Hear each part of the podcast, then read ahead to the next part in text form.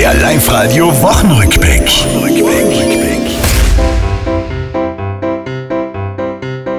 Nobel, Nobel, fast Nobel, die Freude, die war groß. Ein Physiker aus Öseland war diese Woche famos. Sein Name Anton Zeilinger, wir sagen laut Chapeau und fragen jetzt noch ganz kurz nach.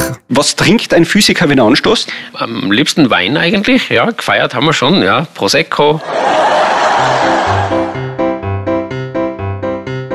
Politisch ist verhandelt worden zwischen Schwarz und Rot. Für Kritiker ein Griff ins Klo geboren aus der Not. Der Toni sieht das lockerer, er ist ja auch kein Depp und hat sich das schon überlegt. Weil es war einfach ein Step by Step.